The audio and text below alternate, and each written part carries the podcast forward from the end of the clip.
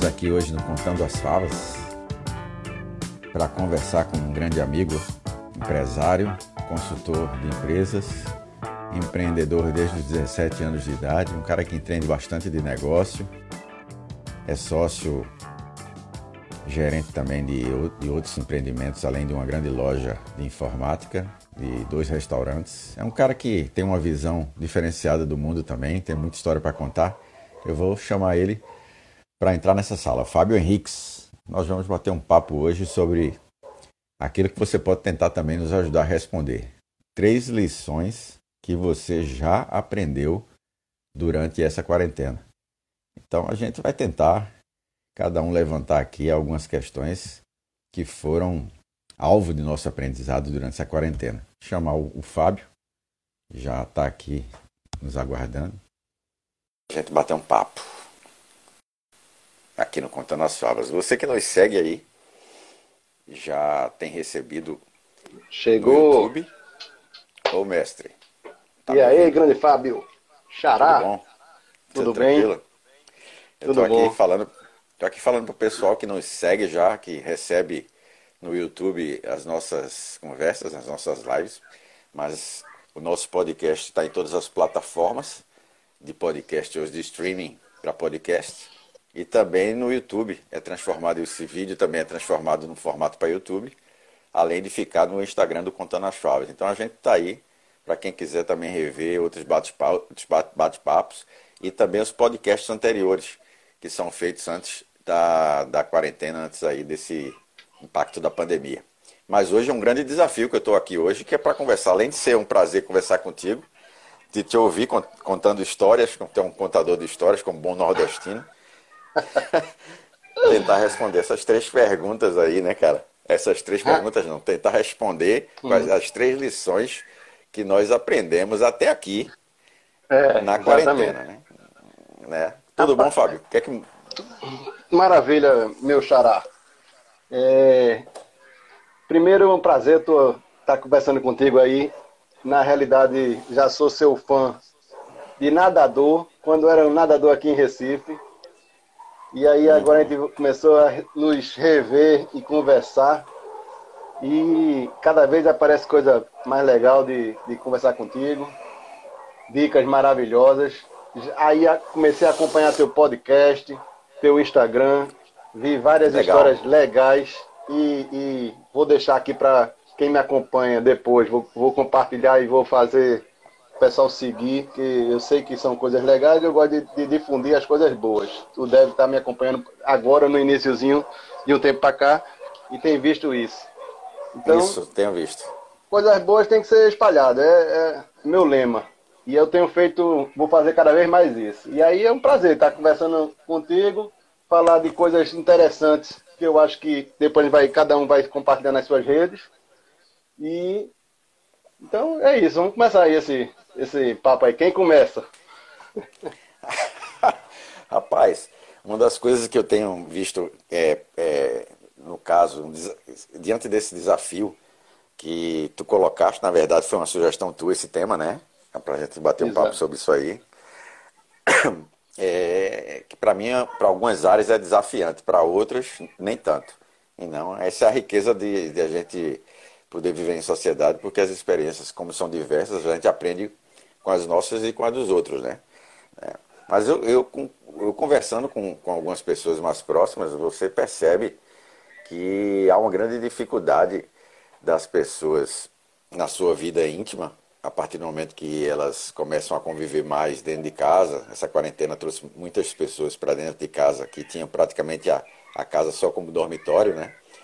E foram também desafiadas a, convivência não só com seus familiares, isso aí está sendo dito e, redi- e dito e, e- em altas, em, a- aos altos ventos aí por muita gente, mas também a, algumas visões de mundo que muita gente tinha ou está aprendendo a, a- a- com novas visões a perceber o seu tamanho, né? Eu sempre trabalho muito com essa ideia de que cada pessoa tem uma ideia, tem que ter uma ideia clara do seu tamanho, né? Isso faz com que a gente se, se desafie cada dia mais para uma melhoria contínua, né? E, por exemplo, uma questão que, que para mim não, é, não tenho tanta dificuldade é conviver dentro de casa com, com, com as pessoas que eu amo, com as pessoas que são da minha família, porque eu já trabalho, já faço home office, não é de hoje. Então são coisas que você tem, por exemplo, Fábio, você está vivendo que eu não estou. E daí porque eu acho que se, torna rico você trazer um tema como esse, né? E pensando num, num dos primeiros desses três aí que me veio à mente, é, e aí eu vou tentar fazer do macro para o micro, é que eu sempre eu, eu, eu entendo que nós sempre criamos uma ideia do, do tamanho da, do, do que a civilização tem naquela que você vive aquela que você já estudou, que ela, que ela já passou, e aquela que você olha para o futuro e, e entende aonde é que nós vamos chegar, né, enquanto civilização. E a gente é muito bombardeado pelo efeito que eu chamo efeito hollywoodiano, que é aquele efeito dos filmes americanos, que o americano, por sinal, salva o mundo sempre, né? E que a gente tem um domínio muito grande sobre as coisas que a gente aqui é chamado é convidado para ser mordomo seria o planeta, a natureza, e que a gente tem um domínio muito grande sobre isso. Né? Inclusive, isso é construído durante a história, essa ideia de que nós dominamos e, e somos mordomos de tudo isso aí, é uma coisa construída em muitas das religiões históricas, das civilizações, as narrativas religiosas, é, culturais. É, não é à toa que Adão senta numa pedra e Deus pede para que ele vá, na Bíblia, diz lá em Gênesis, que ele vá dando nome aos animais, né? Cada animal que passava, ele dava um nome. Essa é uma imagem muito simbólica da ideia de que nós temos domínio sobre a natureza. Porque quem dá nome a alguém, nomina alguém, é porque domina essa, essa, essa pessoa ou esse animal. Não é à toa que você recebeu seu nome sem pedir. Seu nome é Fábio porque alguém que dominava você, né, sobre sua vida, chegou e disse assim, não, o nome desse, desse criaturinha aqui vai ser Fábio. E no momento que você cresce, você tem que adotar, porque você, na verdade, assume essa adoção do nome, que é de alguém que tinha um domínio sobre você. E eu percebi, cara, nessa quarentena, uma das coisas, uma dessas três coisas que eu percebi claramente é que a vida da civilização humana, ela não, não, não, ela está à mercê da natureza. A natureza é muito mais forte do que a gente imagina a gente não tem esse domínio todo sobre a natureza como a gente acha ou como é construído na nossa imagem, no, no arquétipo, né? Quando é construído simbolicamente isso na nossa vida. Você vê que em poucos meses o mundo quebrou economicamente.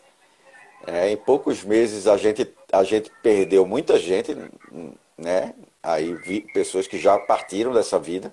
Muitas pessoas é, estão é, isoladas com medo de perder essa vida e outras tentando se isolar para não prejudicar outras. Então, assim, esse domínio todo que, que muitas vezes é construído simbolicamente na nossa cultura, ele na verdade não existe. Eu aprendi que o ser humano ele é muito efêmero, mais do que a gente imagina. Essa ideia de que o ser humano tem um domínio muito grande sobre tudo, cada vez mais a gente, a gente perde essa ideia quando enfrenta não uma guerra, mas uma guerra contra a natureza é um vírus que, independe se ele foi criado ou não, ele praticamente está exterminando boa parte da humanidade. É, e, e, nós, e nós somos, a humanidade, só 5% dos mamíferos que sobreviveram até agora né, na, no planeta. Se no planeta tiveram é, uma quantidade de mamíferos que 95% desses mamíferos eles já, já não existem mais, já são extintos. A gente é parte do, de um conjunto de mamíferos que só resistiu até aqui, por uma série de fatores, que 5%. Então, isso para mim é uma grande lição. Fazer uma observação aí é que tem ainda um, uma particularidade do Brasil, por nunca ter sofrido nem, nenhum abalo natural forte que, que, que deixasse a gente apreensivo, né? Não tem terremoto, não tem vulcão, não tem maremoto, não tem tsunami, não tem nada. Então, acho que a particularidade do Brasil, durante a, a nossa últimos mil, mil, centenas de anos, se brincar, é, é, é, muito mais impactante por não, não ter vivido nada trágico. E a gente achava Exato. que ia passar a vida é, batido com algo nesse sentido, né? E agora, com essa realmente com essa mudança total da natureza, isso aí é, isso aí está impactando demais nas pessoas, na gente, e é, realmente vai ficar agora gravado, né? É, não tem como, é, é histórico e, e, a gente sentiu a nossa pequenez, né? A gente sabe agora que... E a pequenez. E é efêmero, né? No sentido assim, a gente sabe que a vida é curta, que é um sopro, como diz Gonzaguinha, né?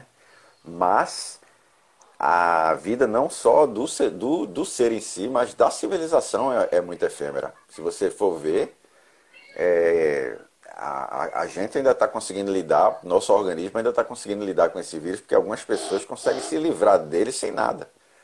Mas podia ser um negócio muito mais radical, muito mais forte, a ponto de exterminar mesmo todo mundo. Em, pou, em poucos meses. É, então eu aprendi essa lição aí. É, essa foi uma boa primeira. É, eu, eu, a gente eu acho que vai convergir com algumas coisas e outras não, mas o bom é que soma também, né? É, rapaz, aí eu vou falar uma coisa que é pessoal. Primeiro, que eu escolhi, que foi o seguinte.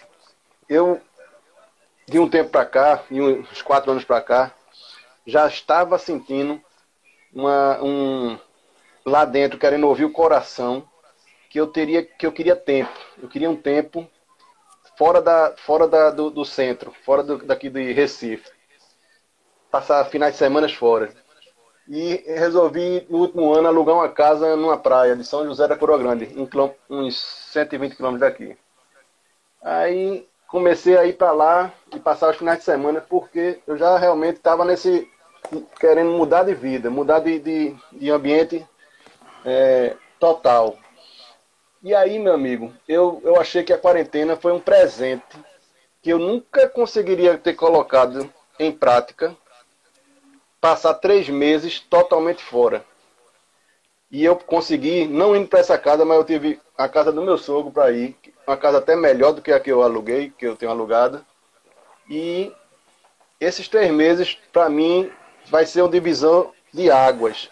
E eu estou falando para mim, mas aí às vezes as pessoas se espelham ou vão repensar do que elas estão passando também, pode mudar daqui para frente e aí vai. Mas o tempo que eu, que eu, que eu escolhi para ficar lá e, e, o, que, o que fazer é, também foram, foram é, parte desse divisor de águas, porque tem muita gente que passou três meses aí pensando no, esperando o tempo passar, esperando passar a, a quarentena, passar a, a epidemia. E e ficou, perdeu, na realidade, para mim, perdeu tempo. E eu já fiz algumas lives no começo de, dizendo o que é que eu ia fazer. E eu segui essa live, o que eu tinha prometido. E o que foi basicamente? Eu tive, nesses três meses, eu meditei muito mais do que eu estava meditando no passado, que eu comecei a mudar e eu acho que meditação re, realmente faz diferença na vida da pessoa. É, me exercitei o que eu não estava exercitando há muito tempo. Então, consegui fazer natação dentro desse local, consegui fazer exercícios. E aí já dá outra melhorada na cabeça e no corpo, em tudo. Tô gordinho ainda, mas o passo já foi feito e agora não tem volta. Não tem volta, porque claro. aquele negócio de três meses, a pessoa conseguir passar três meses fazendo algum exercício, realmente cria hábito. Cria o hábito e você, é, depois de três meses intenso, é difícil você querer parar. É, agora, fazer os três meses intenso que é o mais difícil. Então, é, eu tenho, eu consegui fazer isso. Então, eu digo, foi um presente demais. E estudar, tive tempo para estudar também. Então, participar de lives, receber lives interessantes, assistir as tuas lives, é, ver cursos de graça na internet e também trabalhar. Não fiquei sem trabalhar não, porque graças a Deus no meu negócio eu consegui já era um pouco online, consegui ainda trabalhar do mesmo jeito. E tudo isso sem o estresse da cidade. Esse foi o grande chando da diferença que eu, que eu ganhei. Foi que eu senti na pele o quanto a vida aqui dentro me faz mal hoje em dia e que lá eu conseguia produzir muito mais do que eu, aqui. Como é que eu iria conseguir fazer isso do nada? Levar família, ficar totalmente off. Eu nunca ia conseguir. Quer dizer, poderia, claro que todo mundo poderia, mas assim, teria que ter muito mais coragem de fazer se não fosse uma pandemia dessa. Mas, como essa pandemia, e a gente falou, ó, até agora, né? Você disse, frisou até agora o que a gente está passando de lição. Então, eu quero passar o seguinte: se você não tem, não mudou seu mindset aí, seu pensamento para algo desse sentido, eu digo que é, vá, refaça essa, essa, essa, esse pensamento e comece a, a pensar desse jeito e não na parte de, ó, até quando eu vou ficar dentro de casa, até quando eu vou poder sair para os meus, meus lugares e assim vai. Não, agora é, é, é outro. Que é muito comum, é muito comum é. para as pessoas que é, para as pessoas que tinham essa vida mais intensa, é, ou, ou, na verdade não é que tenha a vida mais intensa, mas assim, que viviam uma dinâmica que a maioria das pessoas vive no mundo pós-moderno, essas pessoas estarem ocupadas achando que são produtivas. E há uma diferença muito clara entre ocupação e produtividade. Tem pessoas que chegavam um dia em casa, é, passavam o dia todo, por exemplo, vou dar um exemplo, um, um exemplo como o seu, por exemplo. Não quer dizer que tenha sido assim mas um cara que parecia, passava é, de, de, sair de casa cedo, tomava café, saía de casa cedo para ir para o trabalho, ia cuidar da sua, da, da, do seu empreendimento, cuidar da, do seu negócio e passava o dia é, é, procurando cada vez mais se ocupar com, com reuniões, com, é, com é, é, se enchia de, de, de, de problemas ao invés de resolvê-los. E no fim do dia chega em casa, né? Chega em casa para descansar com aquela sensação totalmente destruído, com aquela sensação de que trabalhou o dia todo e está cansado. Aquele cansaço, para aquele cansaço lhe, lhe falar o seguinte: Poxa, bicho, tu trabalhou muito hoje, tu está cansado. Aí tu vai olhar para aquele dia do cidadão e tu vai ver que a produtividade dele, se tu espremer o pano, não sai nada. Então o que é que aconteceu? O cara chegou cansado em casa, mas não teve produtividade. Às vezes aqueles é, aquelas, daquelas 12, 16 horas que ele passa lá se dedicando àquilo ali, se ele tivesse feito é, um, um, no momento em que ele tem mais energia, ele tivesse feito o trabalho em três horas, que é o momento que ele tem mais energia, ele tivesse concentrado tudo naquelas três horas e meia, três horas ali, ele tivesse feito tudo, ele passaria os, outros, os, os outros ah, horários, né? em volta disso, a, volta disso, passaria fazendo outras coisas que desse até prazer para ele. E com energia ainda. Porque, e com energia. Porque até para contas... até para não produzir e produ ou produzir errado, gasta-se energia. E o cara Exatamente. chega realmente cansado, mas sem produzir. E cansado, é. eu não conseguia fazer mais nenhum exercício, Fábio. Não conseguia. É. Isso é em todas e... as áreas. Eu, eu me lembro que aqui, uma experiência que eu tive na, no setor público, e aí eu trabalhava no setor público, mas eu também é, é, auxiliava, ajudava os caras que eram meus amigos, assim, é, que lideravam, faziam gestão pública aqui. Cara, eu chegava num. Teve um dia que eu cheguei para um deles e disse assim, meu amigo, abre teu olho. Você passa o dia fazendo reunião e não resolve nada. Sua vida é fazer reunião e não tem decisão nenhuma. Aí tu chega em casa cansado de reunião achando que foi produtivo. O cara não decidiu se o lápis se o lápis ia sair mais caro ou mais barato para as escolas. É, então, não é brincadeira. Então, isso é verdade. Concordo com você. É um olhar para é um olhar para fazer uma avaliação de como você é mais ou menos produtivo, né? Exato. E assim, como é que eu iria ter essa sensação plena num mundo normal que estava antes, esse normal de antes, como se fala? Não ia ter, ia ser difícil. Eu ter que criar uma coragem para saber de fato isso. E aí, esse é o divisor de águas que eu estou tendo agora. Então, para mim, realmente vai ser um novo normal. Eu estou fazendo, eu estou criando esse novo futuro. Eu estou criando um novo futuro para mim. E, e gostando, diga-se diga de passagem, já, gostando muito. Mas, assim, aquela sensação dos outros, do, dos outros estão passando, é o que não dá a plena felicidade. Porque eu sei, graças a Deus na minha família não teve tão próximo, nem de amigos poucos, mas eu sei de outras famílias, e aí aquela sensação plena de que o mundo está passando um momento ruim, é ruim. Então, imagina se fosse isso e ainda não tivesse uma, uma, uma pandemia. Aí era o melhor do, do mundo, né? O melhor do mundo. Mas nem, nem, não dá para ter tudo, né? Não dá uma, das uma, uma das minhas três lições que eu, que eu aprendi agora, é, e, e, e na verdade mais do que uma lição, foi uma um, trazer à minha memória algo que você já sabe, muitas vezes é uma lição também, né? E que me trouxe muito essa memória, até porque trabalhando com comportamento humano a gente sabe disso. é isso que você acabou de falar aí. Você fez, na verdade, você se, se aproximou muito de uma das lições que eu aprendi até aqui, que é não ficar esperando é, é, a agenda acontecer. Muitas vezes você tem que criar a agenda. O futuro, na verdade, é muito mais real quando você o cria do que você ficar esperando algo que você agendou para que essa data chegue, para que aquele momento chegue. Né?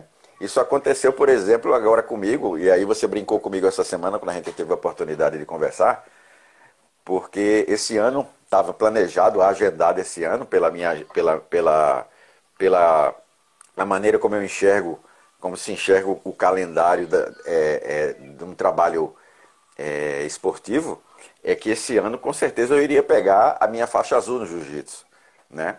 Eu ia sair da branca, porque são no mínimo dois anos de branca para pegar azul.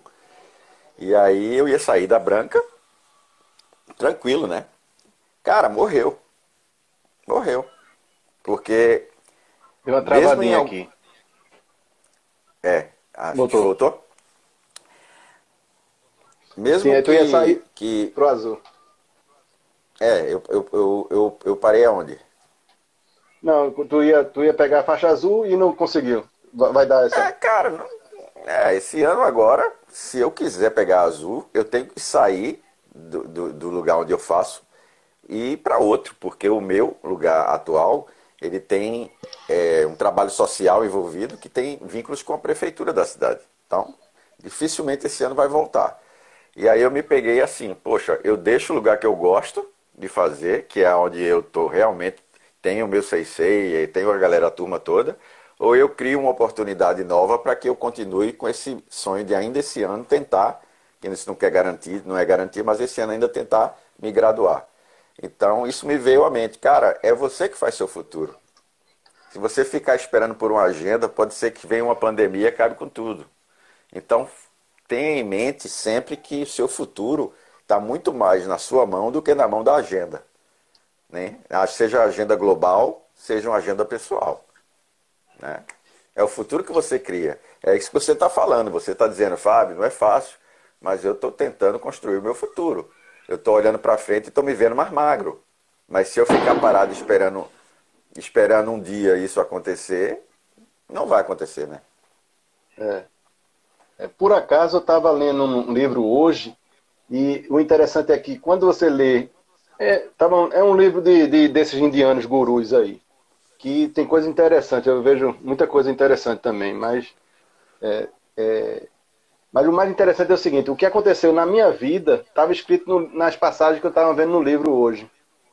E não ao contrário, às vezes você se baseia pelo livro e vai mudar a sua vida. Dessa vez é o que, o que eu passei está exatamente escrito no, no, nesse livro. E era aqui o seguinte, muitas vezes as pessoas esperam é, acontecer algo danoso, uma doença, um acidente, uma dor de fato, uma perda de, de um ente querido, para mudar de vida, né?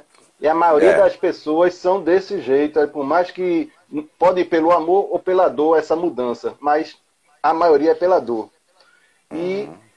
e realmente aconteceu comigo, e o que o livro dizia é o seguinte, olha, siga o que o, que o seu coração tá ali falando, tá falando. E aconteceu muito isso há quatro, cinco anos atrás comigo. E eu queria, porque queria, não sabia o porquê, mentalmente eu não sabia o porquê, racionalmente quer dizer, e eu tinha que sair, era aquele negócio de, de dentro. Então era o coração mesmo falando. E eu consegui, mas ele no livro diz, olha, poucas pessoas conseguem dar esse passo.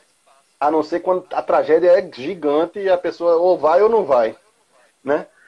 E aconteceu, graças a Deus. Estou só relatando pro, porque achei interessante a passagem. Depois vou até falar em outros tempos contigo sobre isso. É, é eu, eu, Vamos lá mais?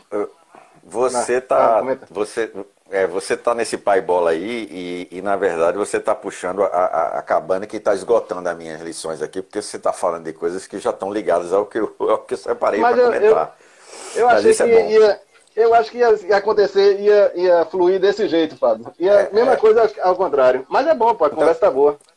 É, então assim, a primeira questão foi a questão de que, é, por exemplo, a natureza está é, é, é mandando um recado, né?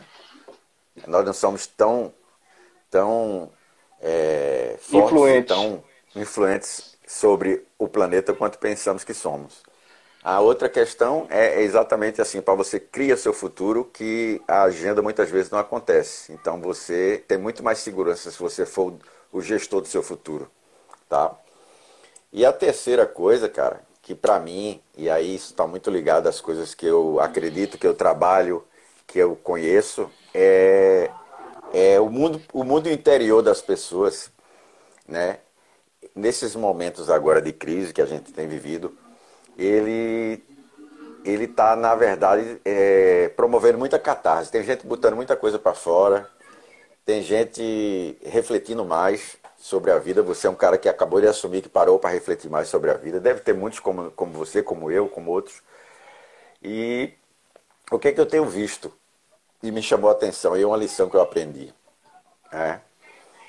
É, por conhecer muitos desses gurus que você falou aí, do da autoajuda, né, da produtividade, esses caras que apresentam, né, fazem seu marketing pessoal de que tem solução para muita coisa, né? Eu percebi nessa quarentena até aqui que muitos muitos desses, ou a grande parte deles, ou a grande maioria deles, na verdade, é, ficaram sem muitas respostas durante a quarentena durante esse processo de pandemia.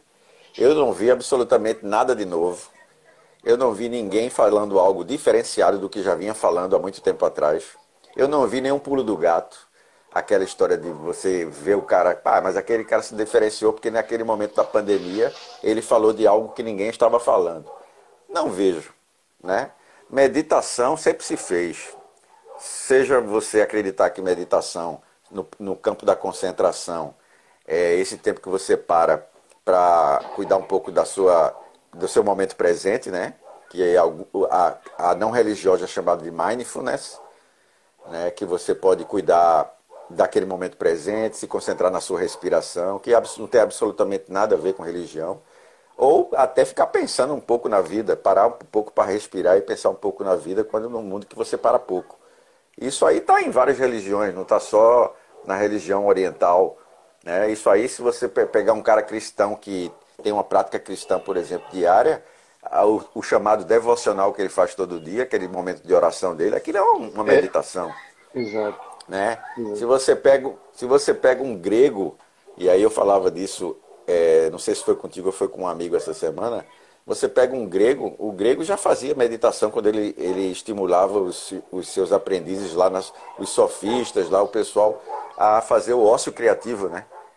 Tanto que existe essa, essa diferença entre o ócio e aquilo, o momento que você faz o ócio, que é o momento de parar, concentrar e pensar, que era o que os gregos antigos diziam, e o, quando você negava esse ócio, o nec ócio, era o momento que você não estava pensando e, e refletindo, era o momento que você estava trabalhando. E aí o, o nec ócio, que é o momento que você nega o ócio, acabou dando origem à palavra negócio. Né?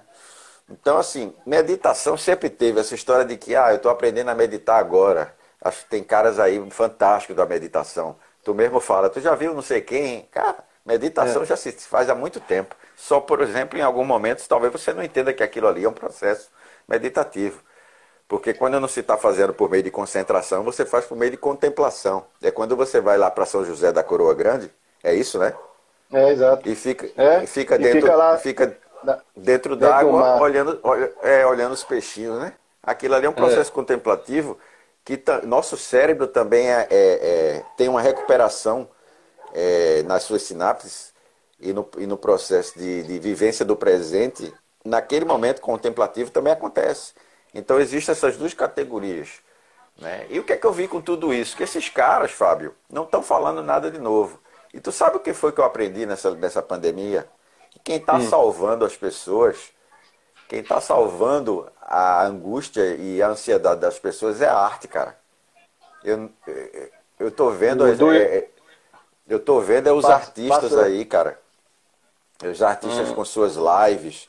É, muitas pessoas lendo livros que nunca leram, na arte da literatura. Muitas pessoas ouvindo músicas que nunca ouviram. Vendo lives, shows de, de, de pessoas que gostam de ouvir né?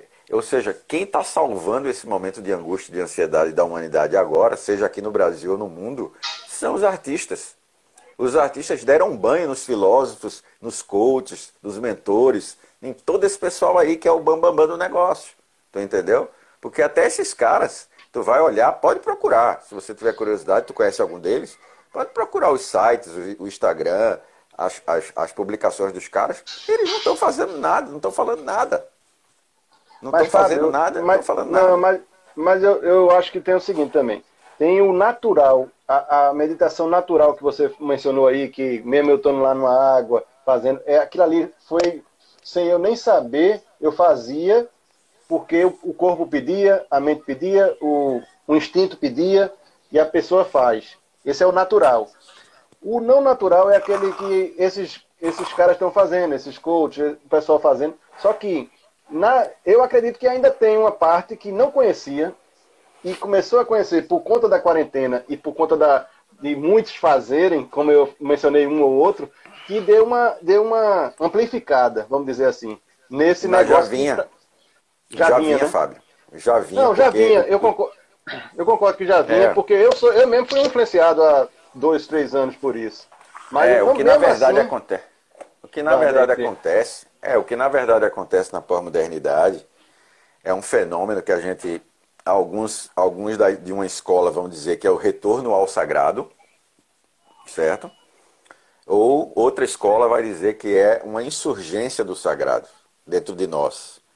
Isso aí é um fenômeno que acontece no mundo ocidental por conta da, da crise da pós-modernidade. Na pós-modernidade, o homem percebeu que começou a negar aqui tudo aquilo que a modernidade trouxe, dizendo que nós tínhamos que é, dominar tudo, que o homem era um ser humano, um super-homem, e que a gente podia construir e destruir ao mesmo tempo que quisesse. Né? A Segunda Guerra Mundial transformou o homem num super-homem.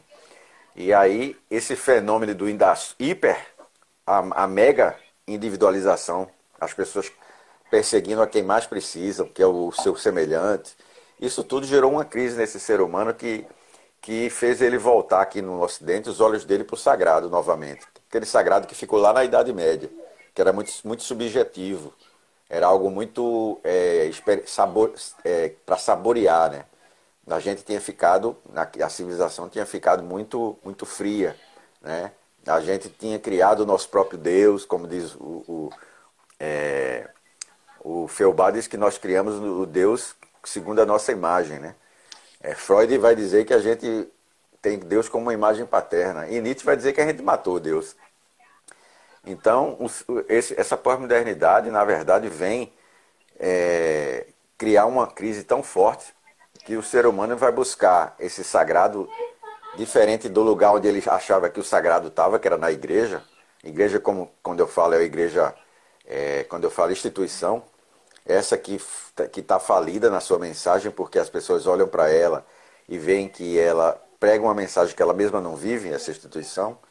Então, o ser humano da, do, do, Ocidente começou a olhar para o Oriente.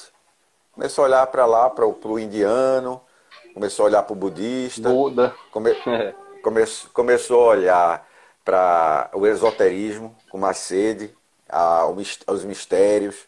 Só que essa busca, essa volta para o sagrado que acontece na pós-modernidade atual, ela na verdade traz um, um é um sagrado para ser experimentado de uma forma primitiva. O cara começa a acreditar de novo em pedra, em piramidezinha no bolso, em chaveirinho que dá sorte, entendeu? E, e não, é, não é algo muito maduro. E essa coisa, da meditação, essa coisa da meditação aqui no Ocidente, que é um lugar que já tinha meditação desde os gregos, já tinha meditação aqui no Ocidente, essa coisa, na verdade, está dentro dessa grande onda de olhar para uma espiritualidade que não é a nossa. Vamos olhar para coisa diferente. Já que a nossa não funciona, entre aspas, vamos olhar para uma espiritualidade mais subjetiva, que é a espiritualidade do Oriente. O Oriente, que quando você. Eu citei esse exemplo há um tempo atrás, que quando você quer dar um presente, uma, uma flor, uma rosa à, à pessoa amada, você aqui no Ocidente vai no roseiral, corta, quebra, arranca a rosa e vai e entrega a pessoa amada a rosa. No Oriente, a forma deles verem a vida é diferente, a espiritualidade é diferente, é muito mais subjetiva. Então, o que é que ele faz? Ele não arranca a rosa do roseiral. Ele convida a pessoa amada para ir ao roseiral, apreciar a roseira na rose, no roseiral. Então ele está dando a mesma rosa, só que de forma diferente. Então isso acabou encantando muito o Ocidente, porque a espiritualidade, que é uma forma de ver a vida, de enxergar um óculos da qual você enxerga qualquer coisa, você tem uma espiritualidade diferente lá no Ocidente, no Oriente. E isso encantou o Ocidente. O Ocidente agora acha que a meditação nasceu lá. Quando na verdade, é quando na verdade os gregos já meditavam. Né? E ninguém dá bola para a meditação, que, que o próprio Sócrates, que criou a escola peripatética, né? que eram os, os alunos andando, dando voltas, andando, caminhando e pensando. É uma forma de meditar. Eles diziam, nós somos peripatéticos, que significa caminhar pensando. Isso já era meditação. Mas ninguém dá bola para Sócrates. O cara quer ir lá ver Yoshagananda. né? É. é, é por aí mesmo. Então, e nós é, estamos assim. Né? Esses caras vieram para o ori Oriente, o Ocidente. Eu acho engraçado isso e ninguém comenta isso, Fábio. Estou te falando isso porque ninguém Não, comenta. Mas Esses é, eu vi você já comentando comigo. É, vai, diz aí que é, é boa essa. É, é, é o Deepak Chopra. é, Deepak, é, Deepak Chopra. E, e aí esses outros que são indianos que estão lá nos Estados Unidos. É, tem vários, né? Mas eu me, lembro de, me lembrei agora de, de Chopra, que veio com aquelas histórias de segredo e tapapá. Agora, agora lançou um. Na, nada contra, lançou aí o, o, o Meta Homem, agora um livro dele novo. Cara, esses caras eles são de uma, de uma natureza espiritual que prega exatamente o cara dá tudo de graça sem ganhar dinheiro com isso. Entendeu? É aquela história do altruísmo real mesmo. Se você pega qualquer Brahmani lá na Índia, qualquer professor guru da Índia, os caras lá na Índia ninguém ganha dinheiro com isso não. Aí os caras vieram para o Ocidente e ficaram milionários. é, é verdade. Os que vêm ficam, né? Vem Os que vêm não, não volta mais não, fica para ganhar, ganhar, dinheiro. E tem se muitos... Quiser pegar um, se você quiser pegar um original mesmo, vai lá na Índia, né? Vai seguir lá. Vai na Índia, cara. Vai na Índia. Tu lembra daquele filme Comer, Rezar e Amar, que é uma história real, né? De um livro? Uhum. O, o, o, guru dela ficou lá na Índia, né, cara? Ela, ela aprendeu várias lições com o cara. O cara continua lá pobre, né? Aí os outros que é. vieram para aqui, cara, estão aí ganhando uma nota, né? É. é. E então, com as mesmas, e, mas com as mesmas, mas com as mesmas lições. O que eu quero dizer também é isso. Tem muita coisa interessante, né? Tem, tem coisa, muita coisa, coisa interessante, não, não, não, tem coisa boa. Coisa é, boa, coisa, coisa, boa. Coisa, coisa profunda e que é, está dando um, um, e que está na verdade ajudando o Ocidente. Eu não estou dizendo que é ruim não. É, não, sei, sei, sei. Né? É, o que é. eu, me, eu me preocupo é com a maneira imatura de se olhar para isso. É. Que o ocidental Faça tem. o que eu faço. É, como, é que, como é que a turma fala? Faça o que eu falo, não, não faça o que eu faço. Alguma coisa assim, né? É, é. Faço o que eu digo e não faço o que eu faço. Não faço o que eu faço. O problema todo que está acontecendo. Faço o que eu digo, não faço relação... eu faço, né? É. O problema todo que está acontecendo nesse momento, com tudo isso, nesse fenômeno que eu faço, que é o, o retorno do sagrado, é essa volta para esse, esse sagrado de uma forma imatura, de uma forma primitiva. Né? Um cara que, que é um cara que é, por exemplo, extremamente inteligente, que tem é, uma, uma caminhada acadêmica é, de alto nível, né, em, em universidade do mundo inteiro, está botando pedrinha, cristalzinho dentro do bolso, porque acho que vai, vai ter sorte durante o dia. Né? Como se, Aí... como se, como se isso fosse, fosse ter alguma diferença no dia dele. Na cabeça dele, sim. Mas o que eu quero dizer é isso, entendeu, Fábio? Isso aí acontecia uhum. na Idade Média quando o cara comprava o ossinho do dedo de São Pedro. Ia lá no Vaticano e o cara vendia uma, uma falange do dedo de São Pedro para ele e ele botava no bolso achando que era um pedacinho do, osso do dedo, né? É, não. Então, aí, e... aí realmente não dá, né? É, deixa eu falar mais outra aqui. Uma das coisas. É, liberdade. Eu, eu escrevi até um texto sobre liberdade e autenticidade.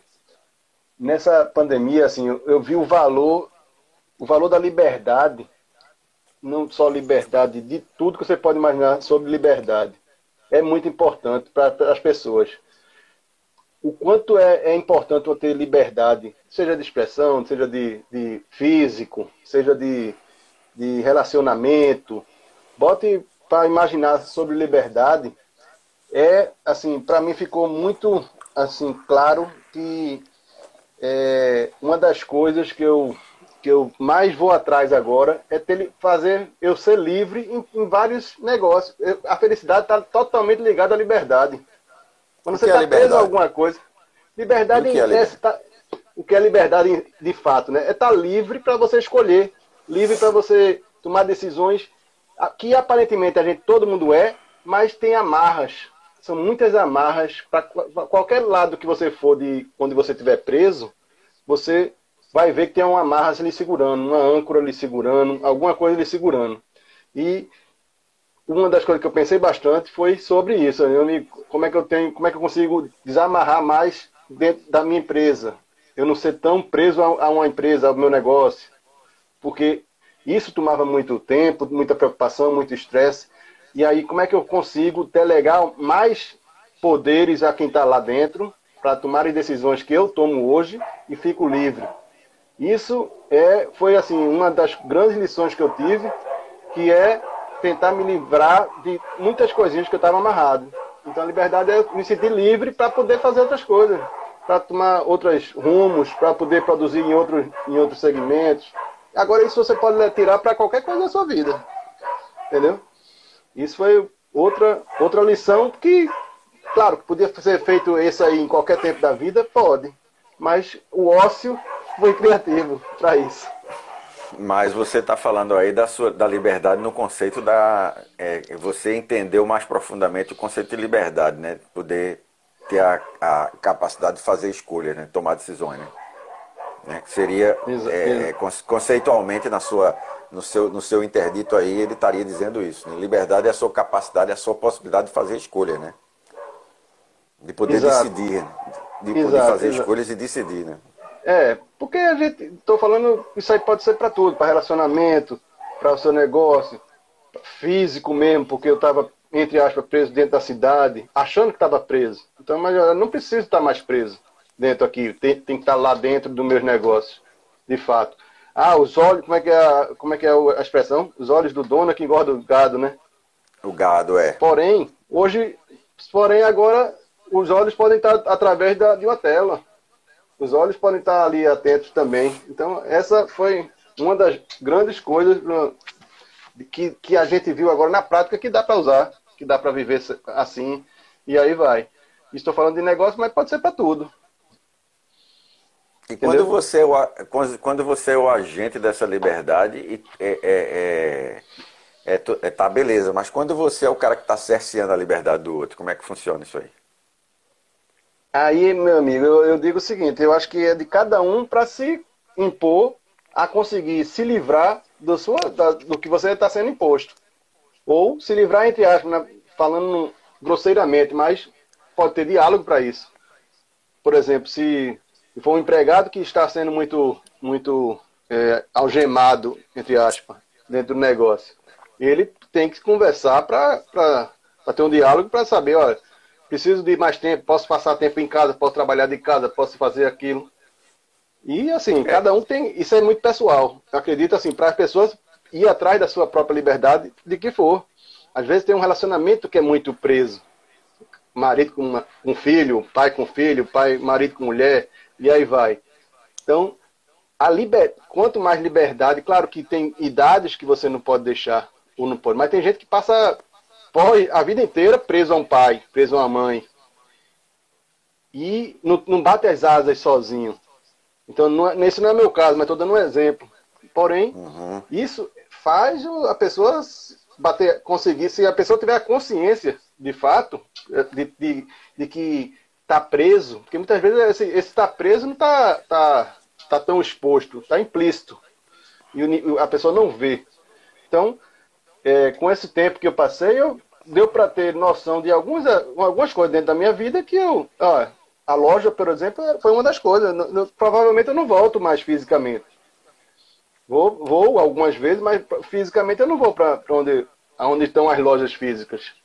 Vou estar através da, da, da da tela sem tanto tempo, porque eu consegui dar muita, muita liberdade para eles fazerem, é, tomarem decisões. Existe uma, ele existe um, um, um pensador polonês, que se eu não me engano é polonês, Alejandro Dovorovsky, que ele tem uma frase em relação a isso que você falou que eu acho muito legal. Ele diz o seguinte: tem pessoas que acham que voar dói, porque passaram a vida crescendo dentro de uma gaiola.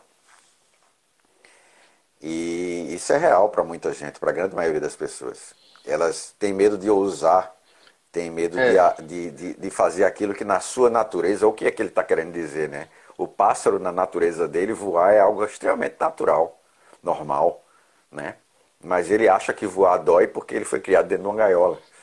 E quando você abre muitas gaiolas aí, tem passarinhos que nem vão embora, porque tem medo. Porque é, acha que o mundo, do... dele, é, o mundo dele é aquilo ali. Então, a, é, é, a, a, é, o Dovorovski está convidando o cara a pensar isso aí, a pessoa a pensar isso. Ó, será que realmente voar é algo da minha natureza? Ou eu vou aceitar que realmente se eu bater as asas aqui eu vou, eu vou sofrer, vai doer? Né? Tem aquela outra história do, do, do, do elefante que fica preso a uma corrente num, numa pau e quando solta ele não sai do canto.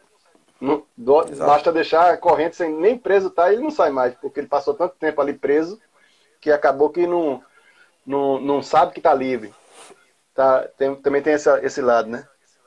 E... É, agora. Hum, diga. Agora, agora você tem que respeitar muito a, o ordenamento social, e aí eu não quero dizer que sou a favor a nada em relação a, a, a ações que, que são castrativas, mas o ser humano, quando ele não tem. É, os interditos não funcionam, ou seja, a educação, a família e o fator, é, vamos dizer, existencial dele não, não, não, não criam limites, ele, quando ele perde os limites, porque nem a família, nem a educação e nem o fator existencial trabalharam para dar esse limite a ele, ele fica um, um, um ser sem limites. O, a, o, ser sem limites é um louco, né? O louco, o louco é nada mais do que uma pessoa sem limite.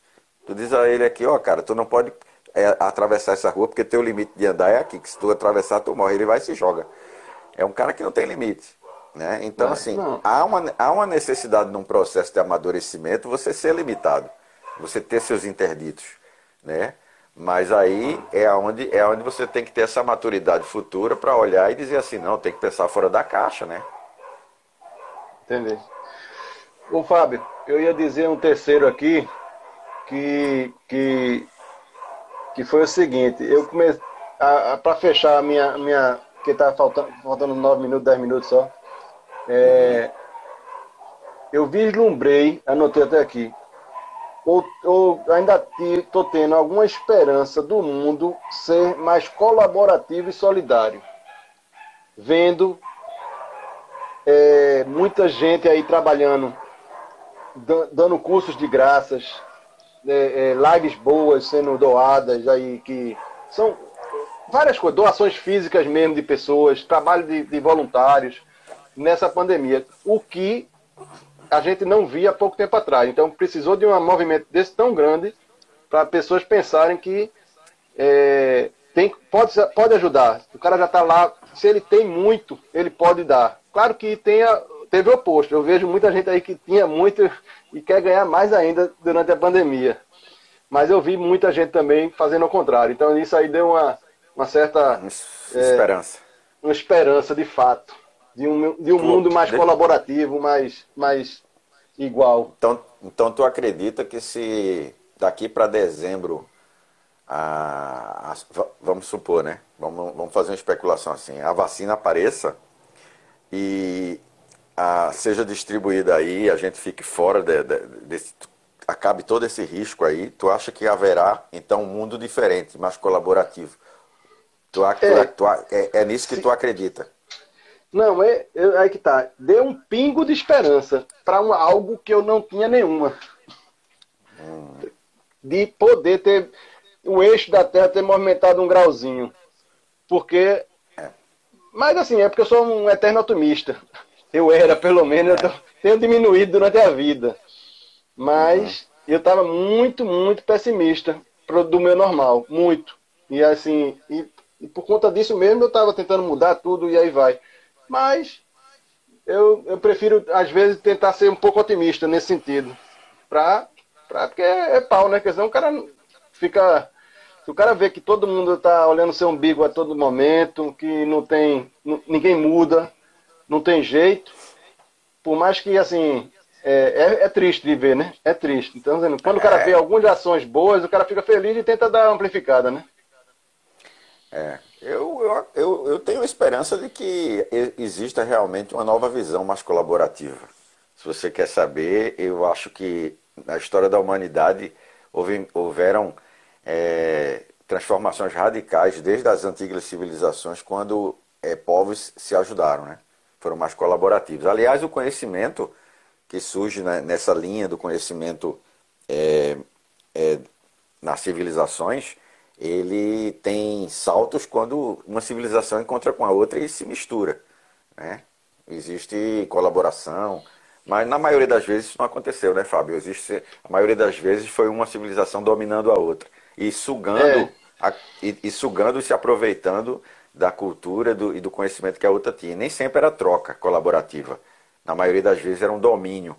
E é. se você quer saber, o cérebro do ser humano não mudou, nós temos é, essa mesma, essa mesma capacidade, é, continua, é, o cérebro continua trabalhando do mesmo jeito, e eu acredito é. que pass passando essa pandemia, muito pouca coisa vai mudar. É, eu acredito que a gente vai ter políticas novas, mas para se preservar, não para colaborar. Pode... É, na verdade, eu ia dizer o seguinte, e, e, por outro lado, tem a, se o cara pensar pessimista, vai ter muito país se fechando, como já está fazendo, e que pode piorar a situação do mundo inteiro. Né? E tá, pode, pode ser que aconteça isso. Porém, por outro, por outro lado ainda, em outro prisma, é que estão se falando que ah, os governos estão perdendo poderes para as empresas privadas.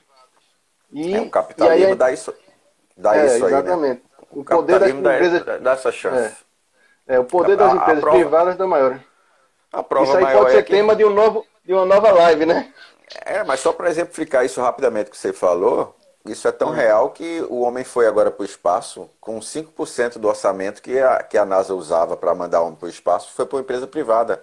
Agora, né, com a tecnologia de treinamento da NASA, mas a, iniciativa privada usou 5% do orçamento que o governo dos Estados Unidos usava.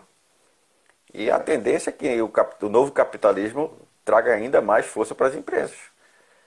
Né? É um tema bom para a próxima live. É, é, é um tema bom para a próxima live. E esse, essa colaboração aí, eu tenho minhas dúvidas se, assim, se. É, claro que essa era colaborativa está começando a se falar muito mais nesse momento. Né? Até para sair do buraco. Para sair do buraco até para sair. Então, assim, existe o capitalismo, existe. Porém, a que ponto ele chega para que fique só num funil lá em cima, um pouquíssimos mandando em vários, que precisa, vai precisar, não, não porque eles são bons, mas porque eles precisam do de baixo. Então vai ter que ser dividido esse bolo de algum modo. Vai ter que ser dividido. E pode ser que nessa divisão e quando ajudarem a parte de baixo, a colaboração consiga englobar a parte de cima um ajudando é. o outro. É, pode é. mudar, não por querer, mas por vai ser necessidade. É isso, é, é, é tema para a próxima mesmo, né? É tema, é tema para a próxima. Então, Fábio, a, a gente, é, diante desse, dessa retinha final aí, não sei se tem tempo para a gente, mas é, pelo menos umas duas sugestões aí para o pessoal é, cultural, né? Que já que a cultura está salvando muita gente, a arte, de repente, alguma sugestão aí para o pessoal que está na quarentena Rapaz, aí. Eu vou, eu vou repassar uma sugestão que você passou para mim. Eu estou viciado em naquela série N with E. N com E. N é com E. Boa. Rapaz, como tu até mencionou durante a semana, tá, tá mais sentimental. Eu sou igualzinho, eu fiquei velho e tô sentimental. Choro por episódio, choro por besteira hoje em dia. E ela é realmente incrível. Eu estou adorando esse N with E ou com E. Ah, é fácil, acho que estão começando a falar mais dela. Eu não conhecia, então quem, quem não conhece, vá assistir, que é maravilhoso. Tá no Netflix. É verdade. Mas diga outra aí para. Você é bom nisso. Rapaz, eu tô, na verdade, comecei agora, e aí eu convida quem não assistiu as duas temporadas anteriores para acompanhar as duas anteriores e pegar agora o início da terceira que saiu agora, que é Dark, né? É uma série alemã. Quem gosta de física quântica, quem gosta de viagem no tempo, é, isso aí é algo extremamente fantástico dessa série.